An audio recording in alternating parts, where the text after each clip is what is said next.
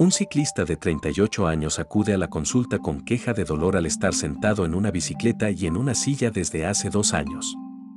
Refiere un dolor máximo de 7 décimos y varía entre 4 décimos y 7 décimos. También se queja de estreñimiento, aumento de la frecuencia de la micción y entumecimiento perineal.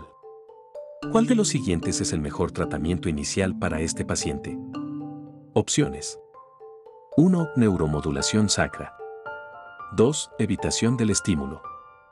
3. Descompresión quirúrgica. 4. Ablación por radiofrecuencia pulsada. Respuesta, 2. Evitación del estímulo. Explicaciones. Evitar el estímulo doloroso es la parte más importante del tratamiento del atrapamiento del nervio pudendo, PNE. Por ejemplo, si andar en bicicleta causa dolor, entonces el paciente debe usar un acolchado adecuado o suspender la actividad. De manera similar, los pacientes que presentan dolor al estar sentados por mucho tiempo deben adoptar modificaciones en el estilo de vida para minimizar el tiempo que pasan sentados.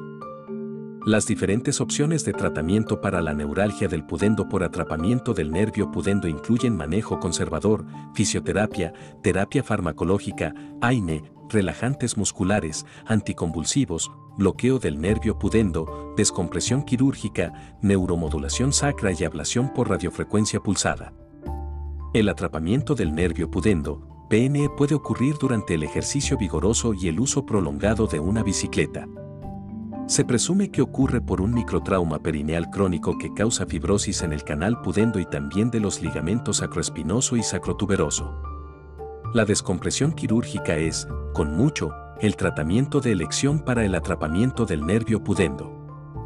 La neuromodulación sacra y la ablación por radiofrecuencia pulsada son técnicas relativamente nuevas en pacientes con dolor crónico que no han respondido a otras opciones de tratamiento.